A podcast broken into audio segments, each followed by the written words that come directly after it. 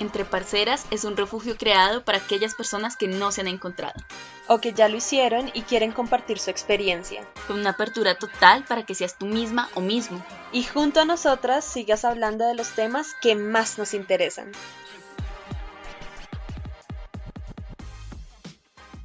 Hola, hola, parceros.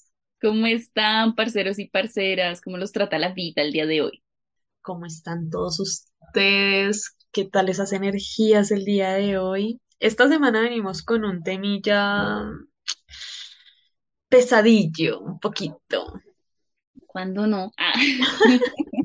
Yo siento que hablando de esto me, me, me transporto un poco a mi, a mi adolescencia, como a cuando leíamos Crepúsculo, cuando leíamos Beautiful Disaster.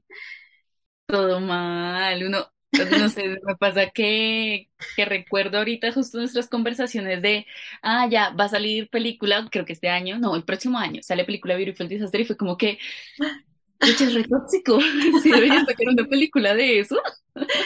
Sí, Pero lo sí, amamos, sí. Yo creo que nuestras versiones eh, de 13 y 14 añitos estarían súper emocionadas. Yo no sé si tú te acuerdas la vez que, sal- que salió mm, la película de 50 sombras y nosotros éramos, no puede ser, tenemos que verla.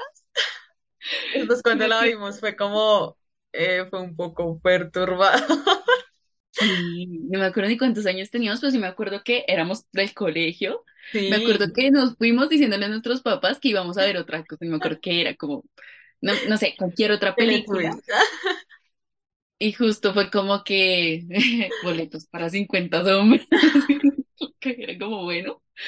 Y todavía me acuerdo tanto que éramos tan fans o algo así, que hubo una escena donde él dice otra palabra que, que no era la Ah, que estaba en el libro sí. fue como decepcionante para todos. Fue como, te voy a... Ah. Sí. Como que ya lo teníamos muy en la cabeza y la traducción que hicieron en la película fue como, como no mames, acabas de arruinar 600 páginas leídas. Y ahora, años después, decimos como, ay, Christian Grey, o sea, Christian Grey, quítale lo guapo, quítale el dinero y es cualquier acosador cringe de la esquina. O sea, Sí, cualquier cosa de la que posiblemente jamás me pueda acercar es que es abrumador todo lo que representa Christian Grey en, en, en ese universo, ¿no? Y justo creo que esa es como la introducción perfecta para hablar hoy de nuestro capítulo, que es justamente las brechas del amor, muy centrado hacia todo lo que es el amor romántico. O sea, para, para ti, ¿qué, qué es ahorita el amor romántico y qué era el amor romántico, Dani? Uy, yo creo que antes, voy a comenzar de atrás hacia adelante, no podía identificar como la, este, este tipo de brechas o si había alguna diferencia en, en el amor, ¿sí? Para mí, amar era amar, ¿sí? De la forma en la que yo amaba y de la forma en la que en, a mí los libros me lo mostraban, esa era la forma perfecta de amar, ¿sí? Amar era solamente una y era esa que la televisión el cine, los libros me mostraban. Eh, pero ya ahora he identificado y a lo largo de, leer, de investigar y andar más en este tema, he podido consolidar un conocimiento acerca de que el amor romántico son todas estas creencias que nos hacen idealizar al amor, cayendo posiblemente en una dependencia ¿sí? Y no sé si esté en lo correcto, tú me dirás qué fue lo que pensaste antes, si captaste en algún momento es- esas brechas o tal vez no. Cuéntanos, Caro, cuéntanos. Mm, las capté de grande también, o sea, como que cuando era, cuando era joven, cuando era adolescente, yo creía que mi concepto de amor era el real, el verdadero, y aparte mis pares, o sea, todas nuestras amigas adolescentes pensaban lo mismo, como que claro, el amor es que te cele, claro, el amor es que, no sé, estas escenas típicas donde te hacen la encerrona, yo qué sé, mil cosas re, wow, que hoy en día digo, wow.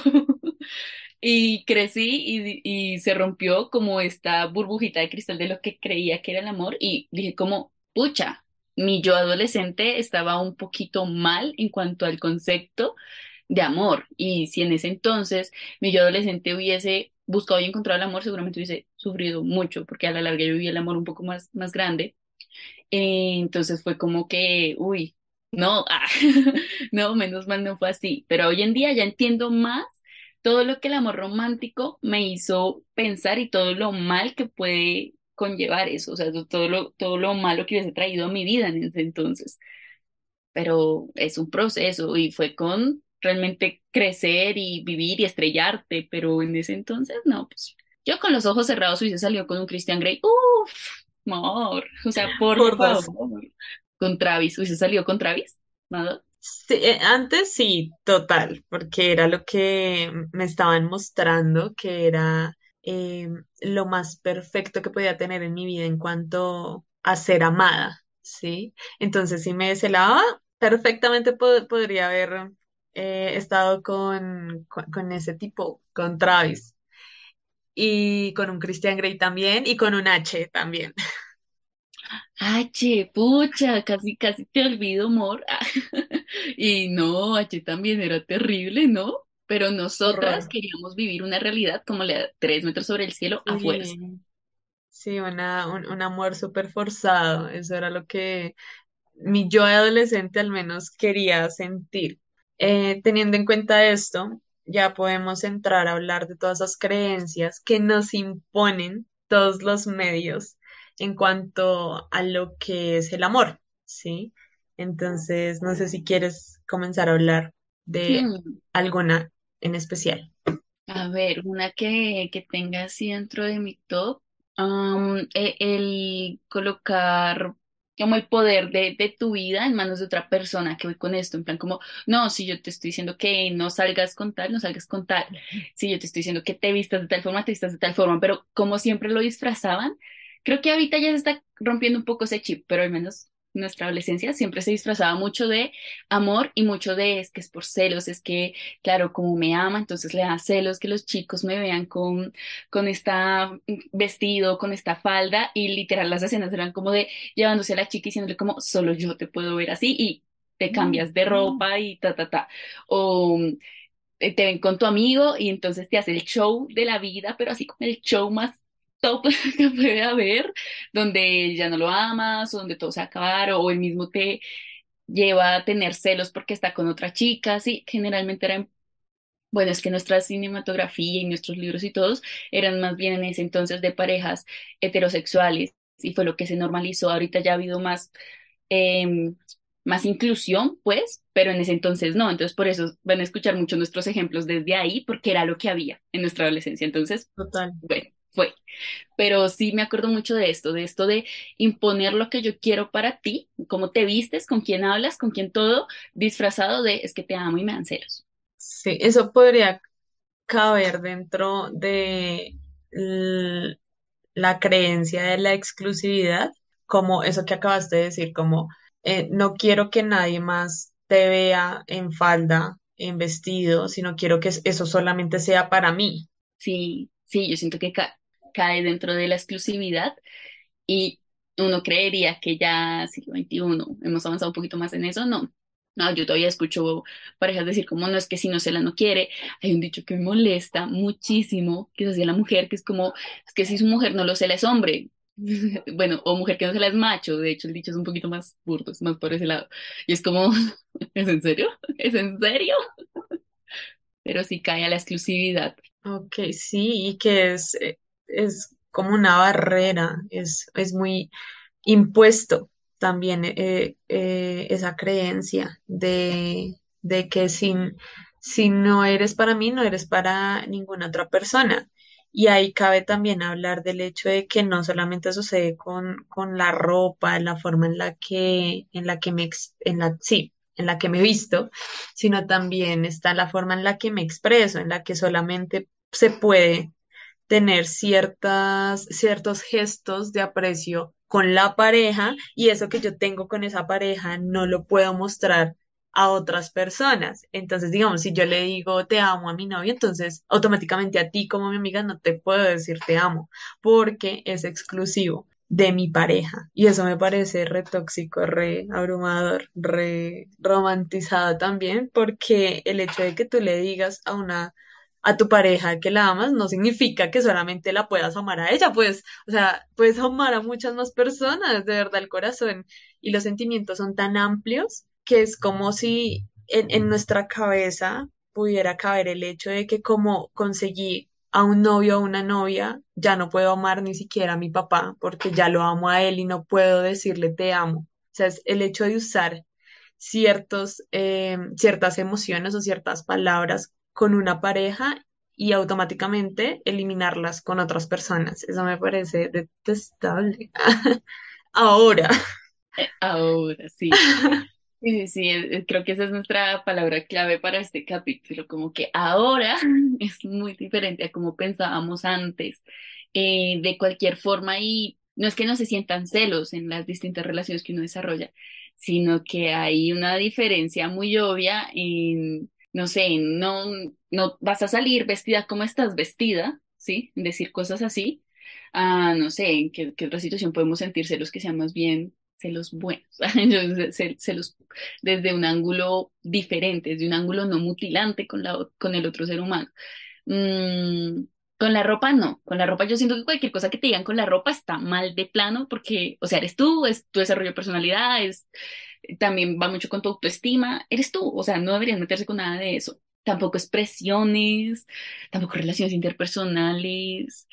¿Hay algún contexto donde se puedan sentir celos de forma sana? Ahora mismo lo empiezo a preguntar. No, no, yo creo que incluso la misma, la misma palabra me parece muy pesada y es porque, o sea, claramente hay momentos en los que se sienten celos y es totalmente normal, ¿sí? Yo creo que el punto de quiebre es cuando se llega al extremo y es cuando se empieza a tomar posesión de la otra persona, ¿sí? Porque claramente un- uno puede sentir celos de, de la pareja, no sé, si sale con unas amiguitas, a uno le dan celos, pero es esa, esa parte interior de inseguridad que uno tiene, ¿sí? Pero es cómo tú controlas ese sentimiento y no llegar al punto de acosar a tu pareja porque está haciendo ese acto, es cómo controlar ese sentimiento para no incomodar a tu pareja sin saber si lo que va a hacer va a estar bien o va a estar mal, ¿sí? Una frase que escuché esta semana que decía como creer, creer te, te ahoga, pero suponer te hunde. Uf, está re, está re bien. Sí. Sí, sí, jus- justo va por ahí. Creo que sí, captaste total lo que quería decir. Em, es justo eso, tipo, vas a sentir celos o es probable que sientas celos, es normal, pero como, como también lo proyectas, ¿no? Porque a veces, no sé, llega la pareja y estás enojada o estás enojado y él o ella no sabe por qué, como Sí, qué pasó, y tú tampoco le dices. Y está bien comunicarlo, o sea, está bien decir como que ya lo que pasa es que sí, sal- saliste con tus amigas y la verdad sí me dio algo de celos, o sea, no es para que no lo vuelvas a hacer o no, no te estoy diciendo nada, simplemente como que sí me sentí insegura, pero entender que es por uno, ¿sí? O sea, entender cómo son mis sentimientos y viene como de mis inseguridades y no es contra ti, simplemente eso, pero entenderlo desde ahí, ¿no? sí, Pero que sí, existen los celos, está bien. sí. Como que otro punto tenemos ahí, aparte de la exclusividad, ¿qué otra creencia crees así? Yo creo que también nos meten mucho en la cabeza el hecho de que estamos incompletos y que tenemos que buscar nuestra alma gemela, nuestra media naranja, como si, o sea, como si fuéramos frutas, como si yo fuera una manzana partida a la mitad y necesito buscar mi otra parte, ¿sí? No, o sea, venimos completos en esta vida, ¿sí? No hay necesidad de buscar medias, nada. Sí, yo creo que esa.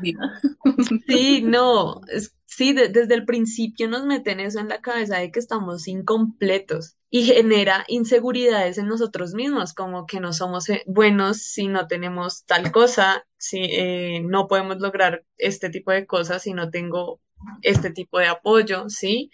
Entonces creo que esa es otra creencia que nos imponen desde las películas, los libros, de que estamos incompletos y no podemos amarnos o no podemos recibir o no tenemos un amor completo si no estamos con otra persona que nos pueda reflejar ese tipo de amor teniendo en cuenta todo lo que hablamos ahorita de los celos, de la posesividad y ese tipo de cosas. Creo que, creo que eso lleva muchas cosas, o sea, esa, esa, mm, esa parte limitante lleva muchas, muchas cosas. Una de ellas es como que el estar constantemente buscando a otro u otra que sientes que te va a hacer sentir bien, que tú digas como ya yo no tengo esto, entonces lo busco en otra persona.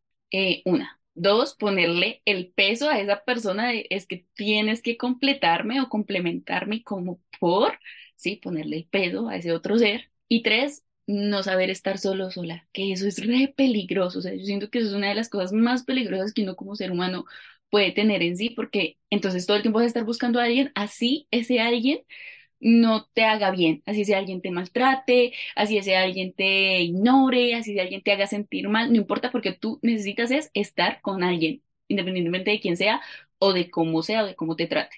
Eso es está súper mal, pero creo que viene muy desde ahí, muy desde el hecho de, ah, es que yo necesito a alguien más para estar bien porque yo no estoy completa o no estoy completo. Falso, tan falso, tan falso.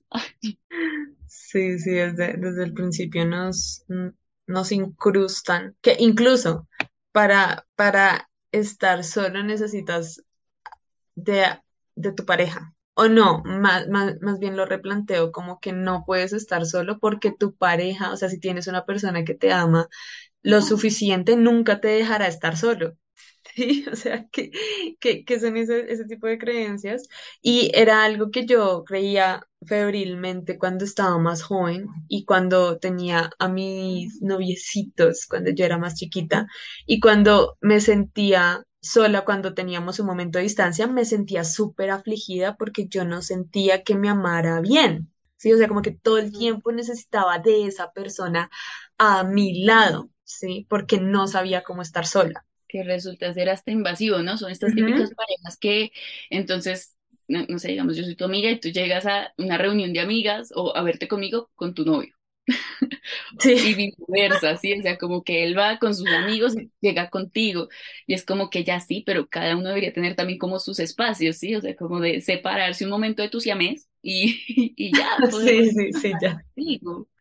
Pero sí, sí, sí, sí, viene también de ahí. A ver. Es horrible. ¿Tienes alguna otra? El, uf, este está en Disney. Ah, yo- este es full Disney.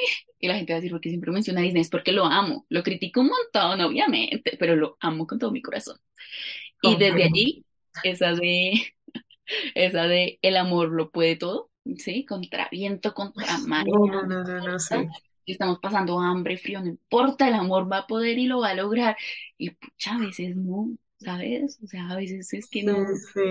no Pues es que están. uno no, de verdad no, no mide esas palabras, ¿sí? Porque por un lado está el hecho de que puedes comenzar a soportar muchas cosas que son agresivas, ¿sí? Muchas cosas que son violentas, solamente con esa frase de el amor lo puede todo. Entonces, como tenemos el hecho de que el amor lo puede todo, sobrepasamos el hecho de que me trate mal, porque como el amor lo puede todo, en algún momento esa persona va a cambiar porque el amor lo puede todo. El acoso, todo lo que venimos hablando desde, desde el principio, lo sobrepasamos en nombre del amor. Mm, exacto, incluso cosas más, incluso las cosas más básicas, como cuando ya, no sé, hablábamos en algún punto de un capítulo de los ciclos, que como a veces se cierran, a veces ya no, no pasa nada, simplemente como que ya no te sientes bien con esa persona o ya no estás para, para, no sé, para situarte en una relación con esa persona. Y desde ahí entonces viene lo de, no, o sea, puede que yo no me esté sintiendo bien, puede que ya no le ame, puede que lo que sea, pero no, el amor, el amor lo va a poder yo voy a poder estar con esta persona, yo voy a poder. O eh, que, que esta también está re mal por los hijos, ¿no? Por mis hijos y por este amor que yo tengo, vamos a poder y vamos a salir adelante y terminas sintiéndote mal durante años, terminando una, en una relación que te hace totalmente infeliz. Es como que es momento de aceptar que, que ya que el amor es bonito y poderoso, sí, pero el que lo pueda todo, bueno, pues ya hay una brecha gigante, ¿no? Sí, tienes toda la razón. Y creo que eso también se pone en prueba un poco, me parece un poco gracioso, con esa frase que dice, cuando el hambre entra por la puerta, el amor sale por la ventana, porque eh, nos hacen creer que uno puede sobrevivir o uno puede mantener una relación solamente con el hecho de amar, con este amor súper idealizado y romántico, ¿sí? Pero es que el hecho de no solamente amar, el hecho de sostener una relación tiene muchas aristas, ¿sí? Y se puede sostener con muchas cosas. Entonces, eso de que el amor lo puede todo, como lo estaba diciendo anteriormente, hace que uno dependa de otra persona y que uno obvie ciertas cosas que son muy dañinas para, para la persona, ¿sí? Para uno mismo, ¿sí? El hecho de eh, lo que estábamos hablando, malas palabras, el hecho de, mm, de que uno solamente puede ser exclusivo con esa persona, ¿sí? Uno obvia muchas cosas y el Mm, hecho de poner el amor como Dios es, es una cosa tremendamente preocupante. Bueno, en estos momentos lo veo así.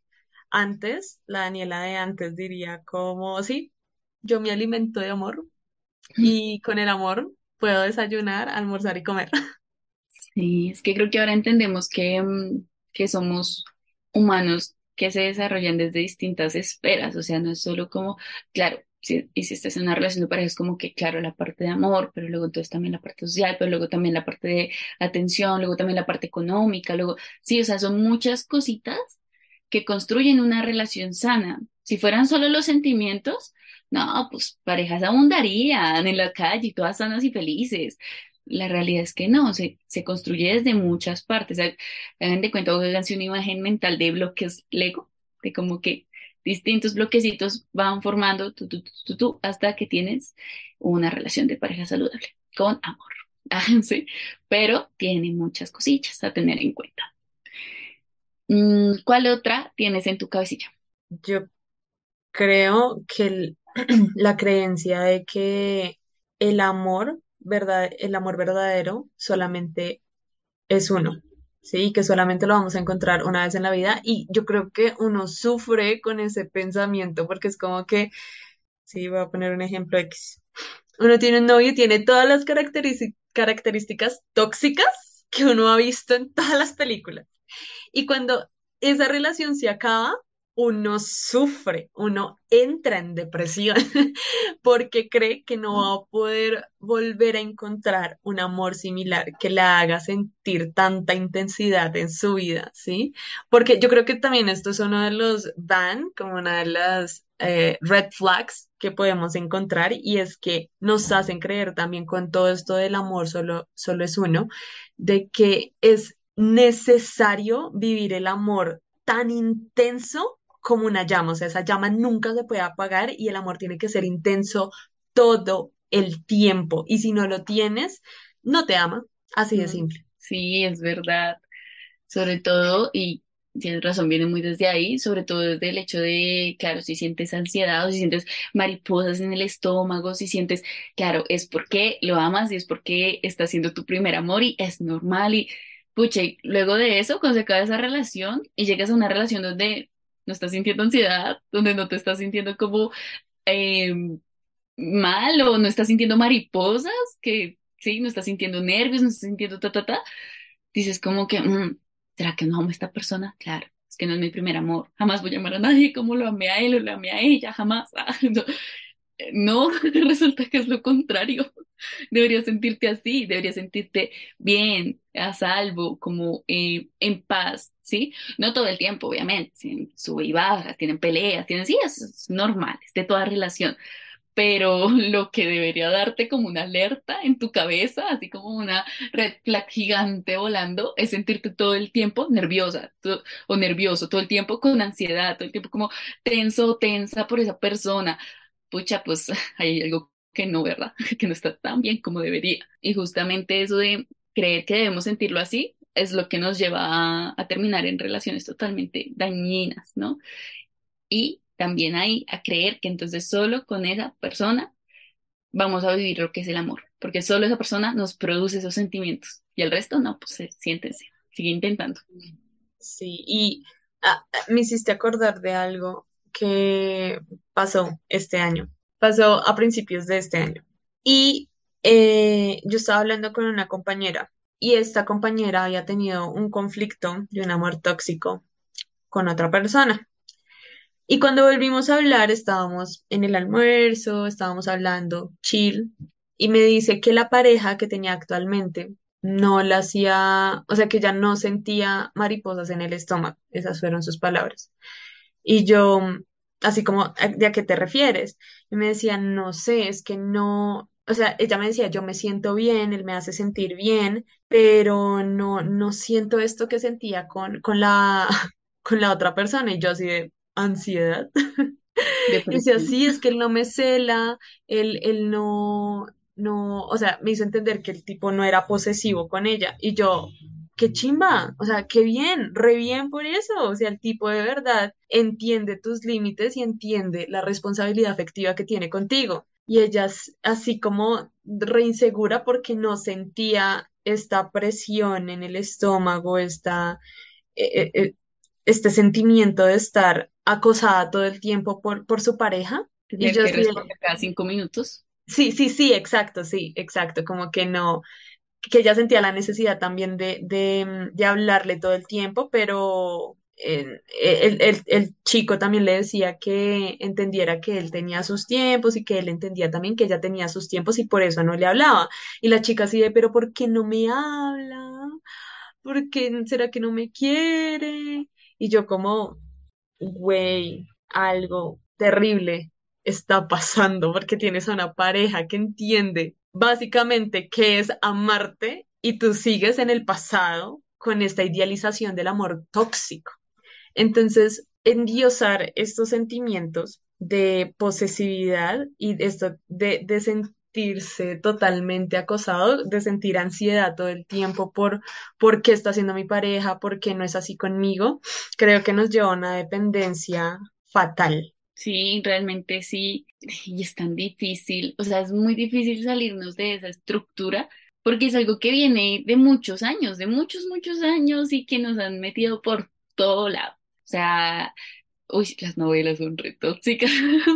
Nosotros nos quejamos mucho de, los libros y del cine, pero me acabo, acabo de tener como un flashback hacia las novelas y son terribles. Em, pero sí, las novelas, el cine, los libros.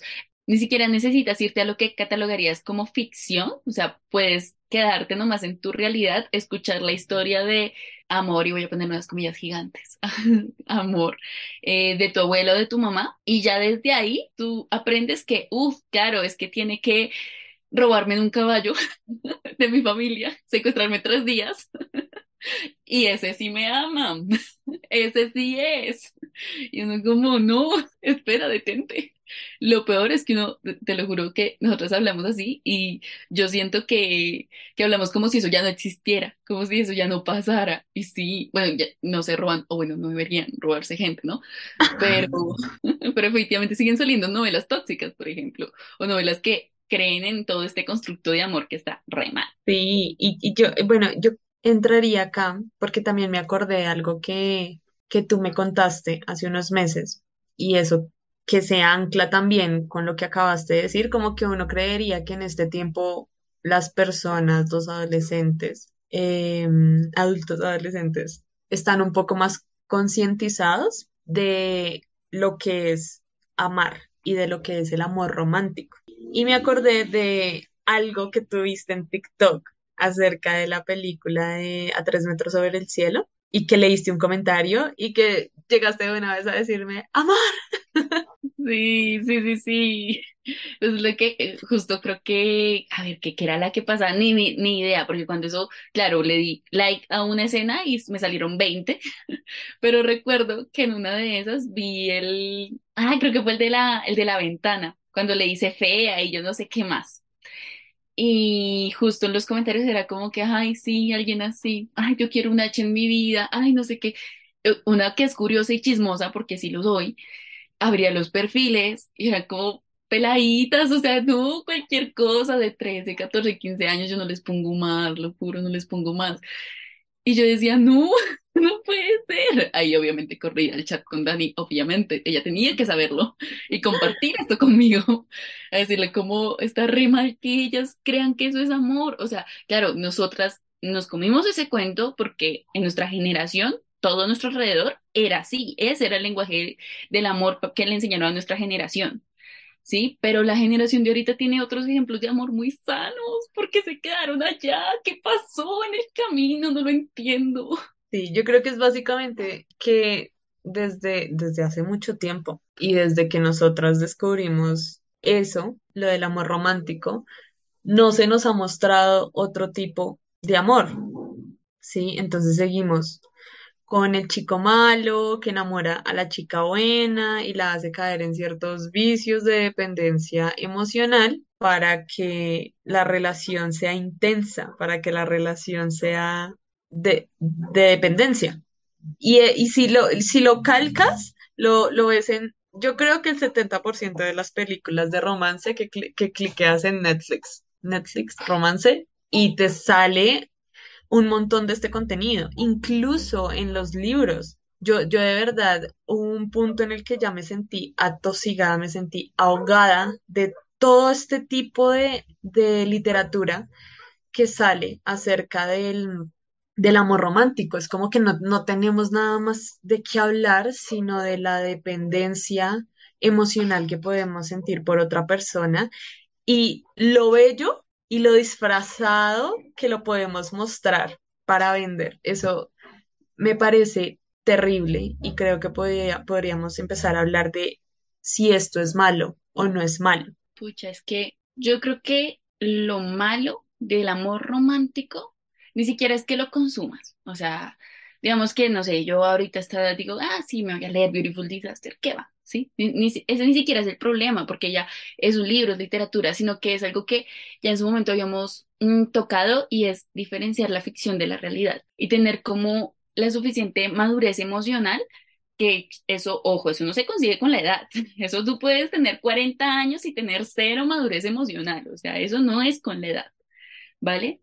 Eh, pero sí, desde ahí, tener la suficiente madurez emocional para decir, claro, el libro está entretenido, tiene unas partes de drama súper heavy, no sé qué, me interesa saber en qué va a terminar o qué le va a pasar a los protagonistas. Y tener muy claro cómo jamás en la vida me metería con un Travis Maddox.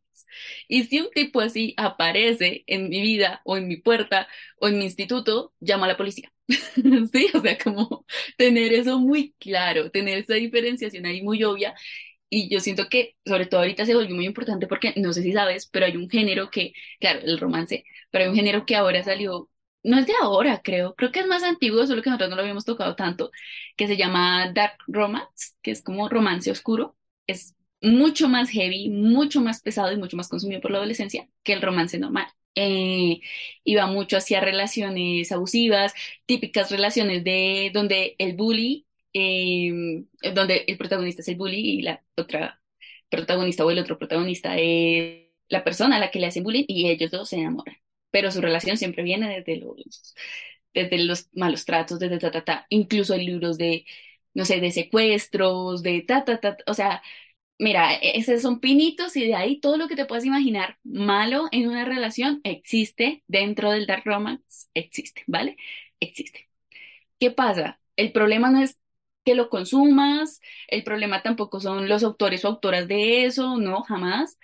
El problema es cómo te lo tomas tú, qué tan a pecho te lo tomas y qué tanto lo vinculas a tu vida. Tienes que colocarlo siempre en un lugar de ficción. Intenta que sea como desde, esto es un universo paralelo que está por allá y que jamás debe llegar a mí, jamás.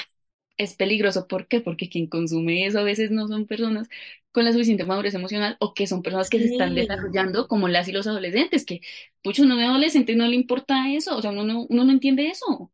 No va, va lo que va y ya. yo estoy totalmente de acuerdo contigo. Mm, Con el hecho de que no es malo el hecho de que toda esta literatura, todo este, este cine, toda esta televisión se divulgue, ¿sí? Sino el hecho es nosotros desde el otro lado con qué ojos lo estamos viendo.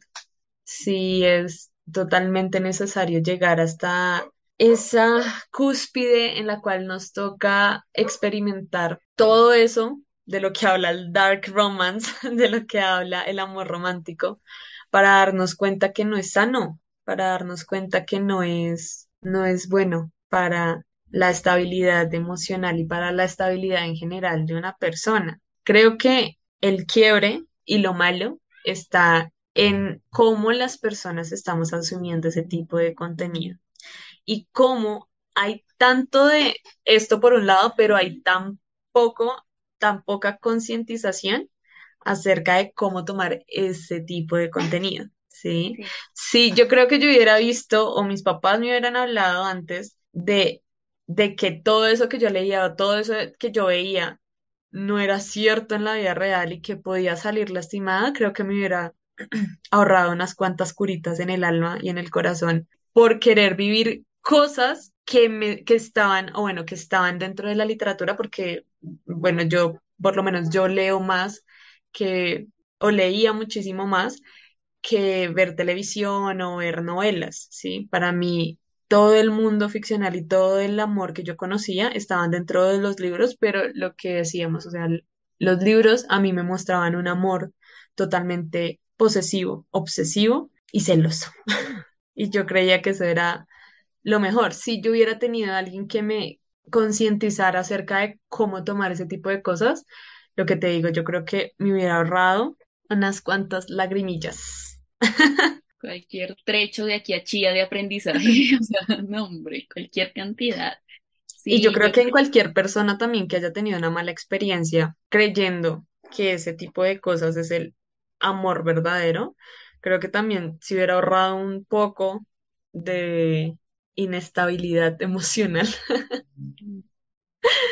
Sí, sí, es verdad. Y no, o sea, es que es complejo, pero yo creo que no es que el amor no vaya a doler, no es que el amor sea rosa y que siempre nos lo a pintar desde ahí, justamente el problema, también uno de los problemas es que nos lo pintan a veces todo rosa, em, sino que hay cosas que no debemos permitir que se están divulgando constantemente dentro de la creencia del romance. Ya nosotros hablamos mucho de todos los, todos, no sé, to- todos los medios de divulgación como masivos, pero también dentro de las mismas familias. O sea, el, yo decirle a mi hijo o hija que la, verdadera idea de amor o el verdadero amor se consigue solo una vez en la vida, por ejemplo. Sí, o todo este tipo de creencias de las que ya hablamos de- divulgárselas yo a, a cualquier otra persona que esté en desarrollo o que esté conociéndose o que esté conociendo el amor. ¿Saben? Eso, eso también perjudica. Yo creo que los contenidos no van a dejar de existir, tanto los masivos como los contenidos de intrafamiliares o en los círculos sociales, eso no va a dejar de existir. Creo que ya queda ahí un poco como de nuestra responsabilidad eh, de, de guiar un poquito y esto va, lo que les decía ahorita, como que no depende de la edad. Incluso si, si tú eres un adolescente o un adolescente que entiende la diferencia entre esto no es, no es como debería ser el amor y esto es como debería ser un amor sano, ya desde ahí divúlgalo o compártelo con tus amigos, amigas, con tus pares, ¿sí? Como para que todos tengamos un poquito más de conciencia en ese sentido y lo mismo para nosotras, o sea, nosotros tenemos chicas o chicos de nuestra edad que definitivamente todavía tienen el concepto de amor romántico y todavía la siguen pasando muy mal por lo mismo. O sea, como que nuestra responsabilidad va desde ahí, desde empecemos a culminar o a matar todas estas creencias en el mundo real. Empecemos a matarlas y a entender que, que no es lo que nos va a hacer ni felices, ni lo que nos va a hacer sentir bien, ni nada de eso. O sea, que definitivamente no va por ahí la cosa. Que si nos engañaron, pues sí, gente. O sea, ¿qué hacemos? O sea, ya fue, ¿saben? pero siempre, siempre estamos, yo creo que a tiempo para seguir aprendiendo y para seguirnos estructurando, sobre todo en estos temas. ¿O tú a Sí. qué edad sientes que, que ya entendiste el amor? ¿O sientes que ya para este punto lo entendiste o que todavía te falta? ¿O qué? Yo creo que todavía me falta, pero lo entendí cuando tenía por ahí, había cumplido mis 20 añitos, que dije como, de verdad no me puedo permitir tener esta sensación en el pecho cada vez que a mi pareja se le dé por pelearme por sus inseguridades, cada vez que mi pareja se le dé por acosarme todo el tiempo. Creo que desde esa edad entendí que no me merecía estar tan mal por los rollos que pueda tener mi pareja. Sí, como que estar en pareja y amar es una constante em, construcción de confianza, de de diálogo, ¿sí? Y en ese paso, lo que estábamos hablando anteriormente, cómo se logra controlar este tipo de mm, ansiedades, este tipo de emociones, este tipo de celos, para no presionar a la pareja. Yo creo que fue desde ahí, en tu caso.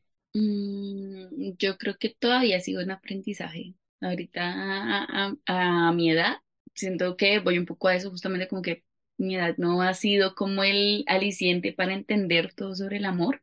Sigo como entendiendo muchas partes de él y entendiendo muchas cosas también de mi forma de amar, ¿sabes? O sea, de hecho hace poco dije como que, wow, mi forma de amar es así, ¿por qué? Así como, que- de hecho, creo que le puedo compartir un poquito, es como muy con los actos de servicio y con, y con cosas, con cosas, ¿sí? Como que me gusta dar cosas, no, no cosas materiales, así como, no, pues el lingote de oro, ¿no? Sino que a veces, no sé, un bordado que yo misma hice que es de, no están viendo, pero bueno, que es del tamaño de una moneda, pero que sí, que le dediqué tiempo, que sí. Ese eh, suele ser un poco como mi lenguaje de amor y lo entendí hace, ¿qué? ¿Tres días? Ah, no, no sé, como que hace tres días hice conciencia de él, ¿sí me entiendes? Como de, ah, esa es mi forma de amarme, qué curioso. Y ahora estoy haciendo conciencia, ¿y por qué? Ah, yo, ¿y de dónde viene eso? ¿Por qué estoy amando de esa forma? Ta, ta, ta, ta, ta, ¿sí? Pero sigo en construcción, o sea, la neta ni idea. ¿Cuándo va a terminar? O sea, no sé, no sé cuándo voy a terminar de entender de dónde viene el amor.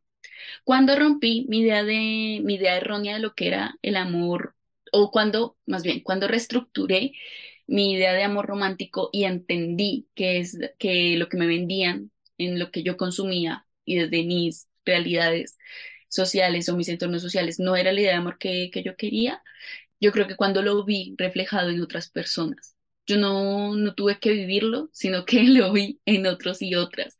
Entonces, desde familiares hasta amigos y, y ver eso como desde el, desde el ángulo espectador, es desde al principio como, "Mm, sí, claro, es que te ama y por eso es así, o sea, normal. Mm, a luego ver a esa persona vuelta mierda y decir como, güey, no, espérate.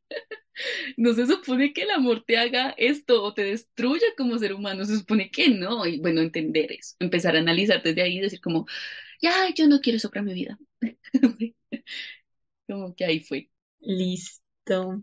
Yo creo que eso sería todo, aunque me gustaría terminar con una cita de un libro que se llama Amar o Depender, eh, que dice, depender de la persona que se ama es una manera de enterrarse en vida, un acto de automutilación psicológica donde el amor propio, el autorrespeto y la esencia de uno mismo son ofrendados y regalados irracionalmente. Entonces, esta es una invitación a de verdad valorarnos, valorar todos los sentimientos que tenemos por dentro, entenderlos, porque yo creo que también es heavy, es durísimo entender cómo nos sentimos, entender qué es lo que queremos dar, qué es lo que queremos recibir, pero tener siempre en cuenta de que mm, amar jamás en la vida será depender de otra persona y jamás en la vida